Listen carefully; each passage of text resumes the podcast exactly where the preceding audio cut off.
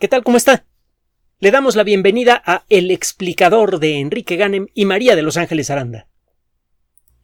La ciencia es la gran protagonista del siglo XXI y lo ha sido también del siglo XX y del siglo XIX.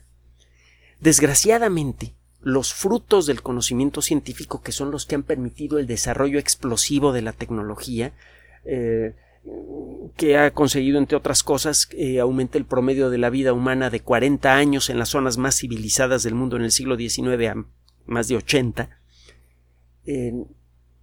que ha permitido incrementar de manera espectacular la producción de alimentos, que ha permitido la conquista de los aires, que ha permitido eh, em, manipular átomos en forma individual a nuestro gusto, que nos ha permitido llegar a la Luna. Esa tecnología, desgraciadamente, es desconocida para la mayoría de la gente. Las bases de esa tecnología y el alcance de esa tecnología es eh, algo desconocido para, para la gran sociedad. El poder de la sociedad moderna descansa en las manos de unas cuantas personas. La gran colectividad permanece ignorante del, poder de la ciencia y eso es una gran tragedia, porque la misma tecnología que podría servir para acabar con la pobreza ahora la está generando.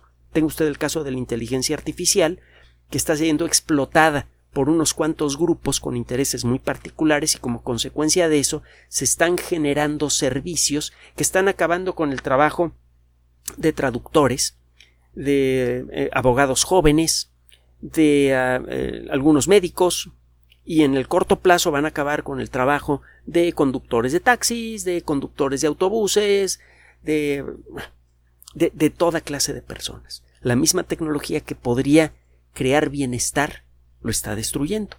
¿Por qué? Porque está en unas cuantas manos y esas manos la utilizan para sus propios intereses.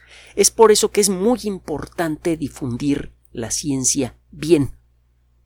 No basta con mencionar temas científicos en un noticiario.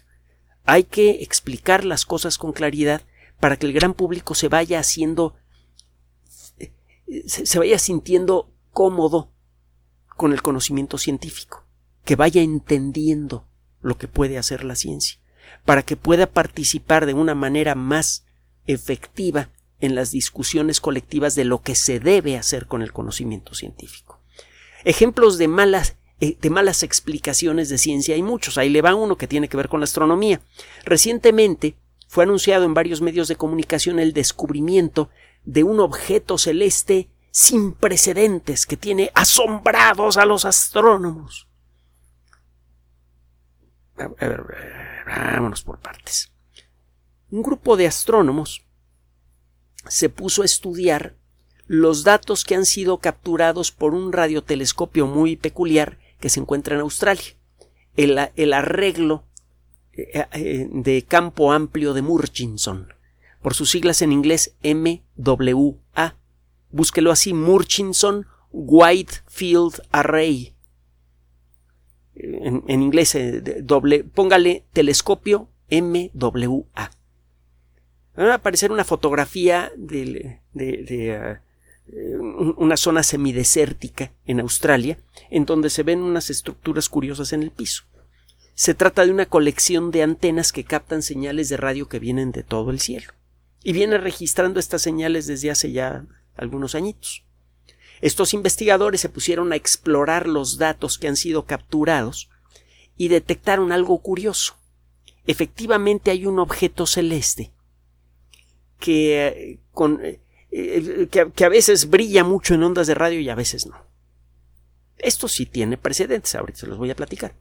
El caso es que este objeto está pulsando, está cambiando la intensidad de su luz con lentitud. Tiene eh, décadas que podemos ver objetos con radiotelescopios que cambian la intensidad de su luz. El término luz aquí es eh, tiene un sentido más físico. Hay muchas formas de luz y no todas son visibles eh, a, simple vista. En este caso estamos hablando de un tipo de luz que se llama ondas de radio. Bueno, hay objetos que cambian la intensidad de las ondas de radio que emiten de una manera muy dramática, pero muy rápida. Por ejemplo, están los objetos que se llaman pulsares, que pueden cambiar la intensidad de su luz en un rango que que, puede involucrar varios centenares o incluso algunos miles de veces. Se vuelven de pronto miles de veces más brillantes y luego reducen su luminosidad. Y este proceso puede hacerse varias veces por segundo. Incluso hay algunos de estos objetos que pueden cambiar la intensidad de su luz varios miles de veces por segundo. Estos objetos son bien entendidos, ahorita vamos a platicar de ellos. Hay otros objetos que pueden cambiar la intensidad de su luz a lo largo de meses.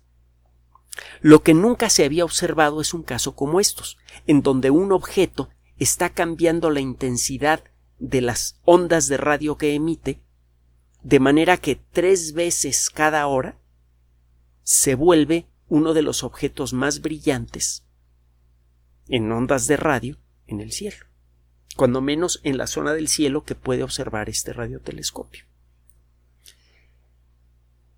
Vámonos un poquito para atrás en el tiempo. En 1967 fueron detectados unos pulsos de radio muy intensos y de muy corta duración con un radiotelescopio nuevo que había sido diseñado por un astrónomo, Anthony Hewish. Eh, este investigador tenía varios estudiantes de doctorado que trabajaban para él. Una de estas personas era Jocelyn Bell, y eh, al principio este eh, estas pulsaciones muy rápidas, varias veces por segundo, hicieron sospechar a Anthony Hewish de que estas señales venían de algún aparato terrestre, de algún aparato hecho por el ser humano. Por ejemplo, un motor eléctrico con una escobilla en mal estado. En cada vuelta del motor, la escobilla podría emitir una chispa eléctrica que iría acompañada de ondas de radio que contaminarían la señal de su radiotelescopio. Él dijo, no, no, no hay que hacerle caso a esto, es es un artefacto, es decir, es una señal falsa producida o por un defecto del radiotelescopio o por alguna cosa de alrededor. La que revisó la señal dijo no, no, no, no, no, a ver, a ver, esto a mí no me parece que sea artificial. Fue Jocelyn Bell. Y empezó a fastidiar a Anthony Hewitt, oye, vamos a analizar la señal, vamos a hacer este, esta observación, vamos a hacer esta otra. Total que después de andar fastidiando a su director de tesis, el otro por fin dijo, a ver, vamos a revisar esto que tú dices, dame los datos que has capturado.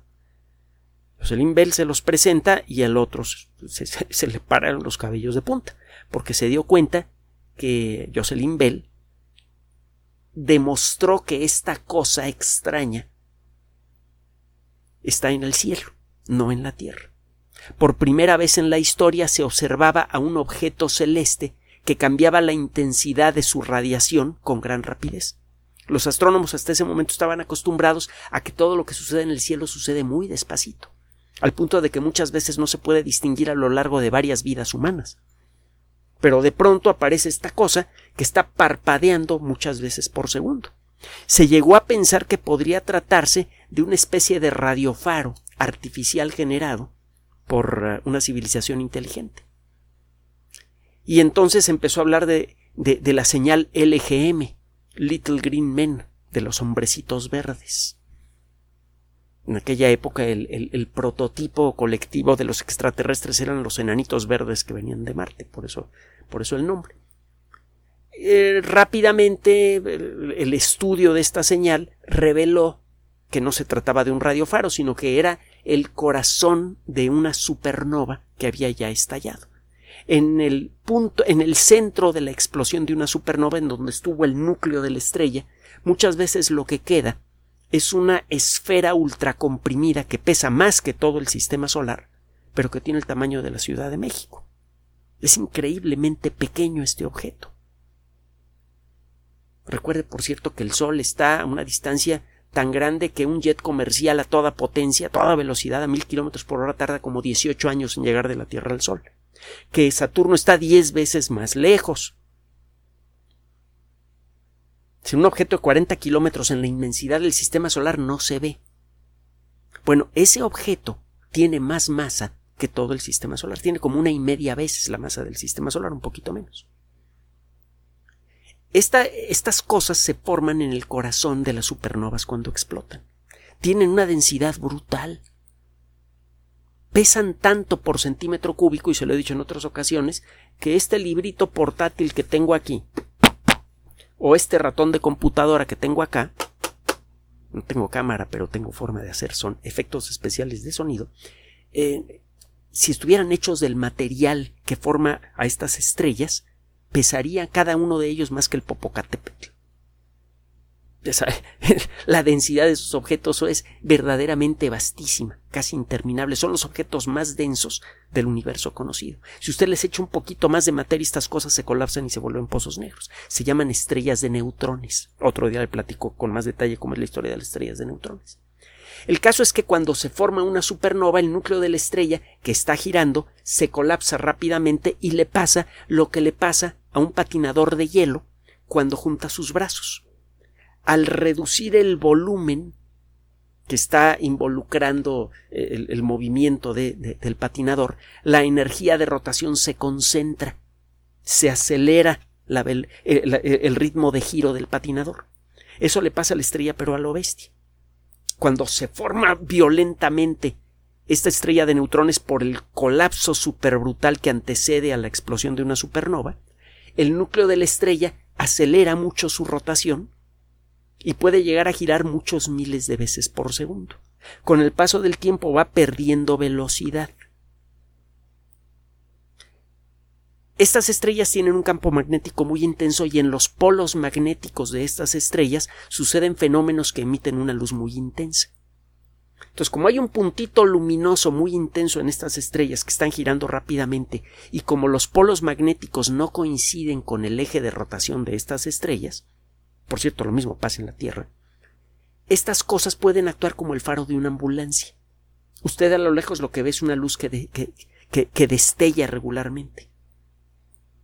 Eso es lo que resultó ser el objeto detectado por eh, Jocelyn Bell y que durante mucho tiempo negó Anthony Hewish. Esto, por cierto, generó una de las situaciones más enojosas en la historia del premio Nobel, porque el premio Nobel, se, por el descubrimiento de los pulsares, es la primera demostración de la existencia de las estrellas de neutrones, que era una cosa teórica, eh, eh, la existencia de las estrellas de neutrones era necesaria para comprobar la teoría de la relatividad. Era necesario demostrar que existían estas estrellas para creer en la relatividad. Y todo el mundo las estaba buscando. Hewish las encontró y ni cuenta se dio. La que se dio cuenta fue su estudiante, y al que le dieron el premio Nobel fue a él, y a ella no, ni siquiera la mencionaron. Y desde entonces para acá se han armado unos revuelos espantosos. La única persona que parece que nunca se enojó con esto fue Jocelyn Bell, que luego hizo una carrera bastante brillante. Bueno, el caso es que estos objetos supercompactos empiezan girando muy rápidamente y luego van perdiendo velocidad de rotación con el paso de milenios. Por eso usted ve algunos pulsares, es decir, algunos destellos de este tipo en el cielo, en donde los destellos le llegan a usted varios miles de veces por segundo, en otros varios centenares, en otros varias docenas de veces por segundo. Esto es más o menos normal. Algunas de estas estrellas de neutrones tienen campos magnéticos exageradamente potentes, no entendemos por qué.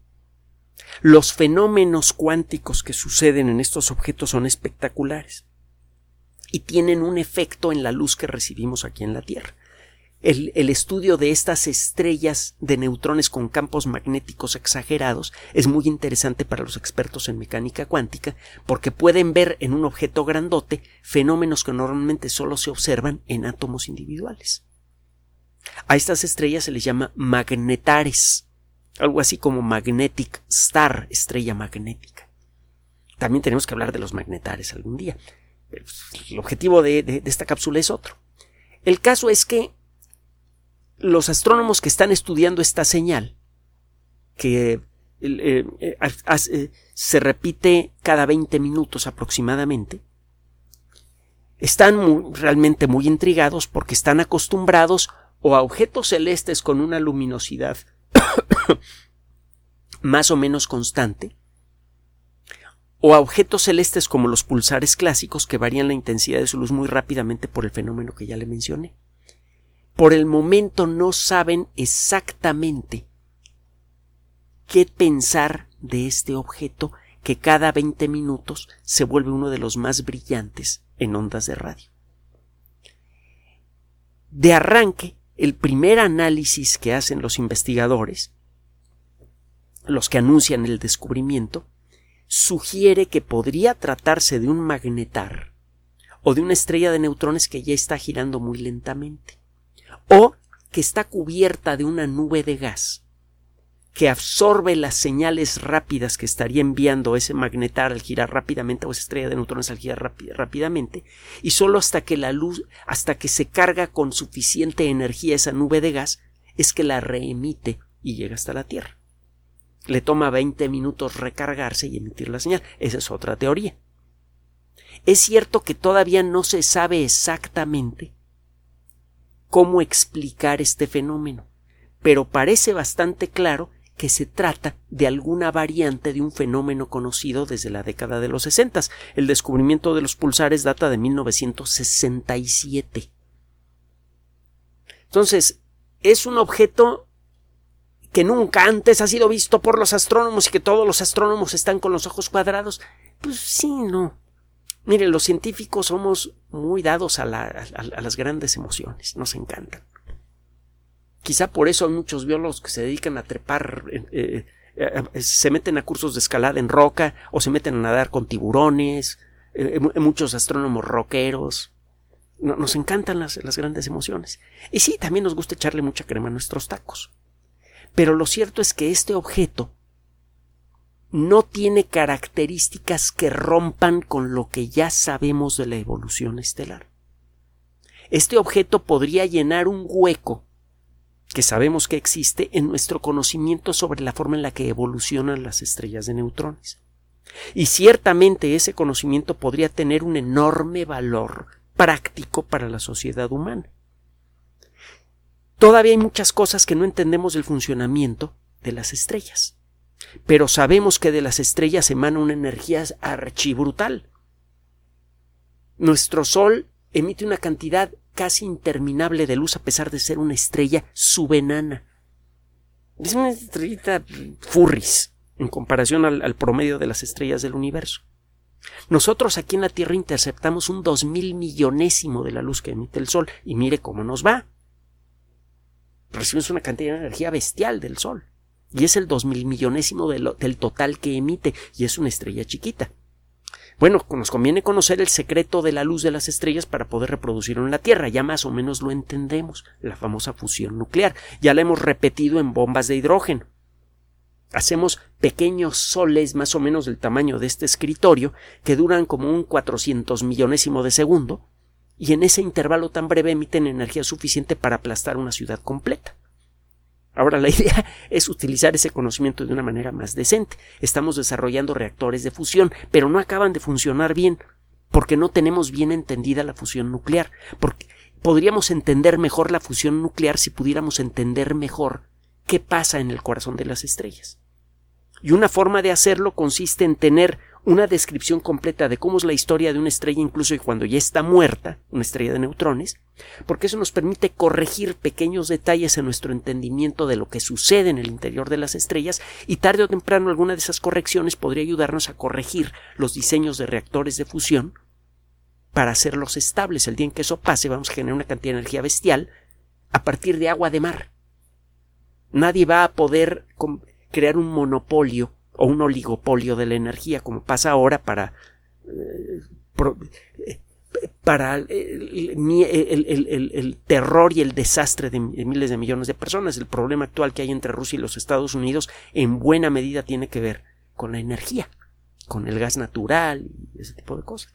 El día en que todo mundo pueda producir su propia energía en forma vastísima, prácticamente sin contaminación, cuando menos esos problemas van a desaparecer y el explicar qué es lo que está pasando con este objeto podría contribuir a eso. Podría. No hay la garantía de que eso pase, pero podría contribuir a eso. Realmente es un descubrimiento interesante, realmente es un objeto celeste en, cierto modo inusitado, pero ciertamente podemos entender más o menos qué cosa es la que lo emite. Lo que nos falta es afinar los detalles. El futuro de la sociedad humana depende principalmente del conocimiento. Ciertamente el conocimiento es lo más valioso que tenemos. No nuestra capacidad para proyectar fuerza, no nuestra capacidad de producción, es el conocimiento. El conocimiento es lo que nos permite hacer cosas y del esfuerzo de adquirir y ordenar conocimiento nace la sabiduría para saber hasta dónde usarlo. Si queremos realmente superar los enormes retos que tenemos para el siglo XXI, que involucran revertir la destrucción ambiental, que involucran generar una nueva relación decente con el ecosistema de nuestro planeta y con nosotros mismos, necesitamos la cordura que otorga el conocimiento. Pero para que eso ocurra es necesario dispersar el conocimiento con precisión entre la población, para que el colectivo humano encuentre entonces, ahora sí, la sabiduría para usarlo en beneficio de todos. Por eso es importante difundir el conocimiento científico y por eso es importante hacerlo bien siempre.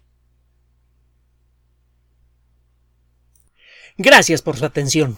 Además de nuestro sitio electrónico www.alexplicador.net, por sugerencia suya tenemos abierto un espacio en Patreon, el explicador Enrique Ganem, y en PayPal, el explicador patrocinio por los que gracias a su apoyo sostenemos este espacio.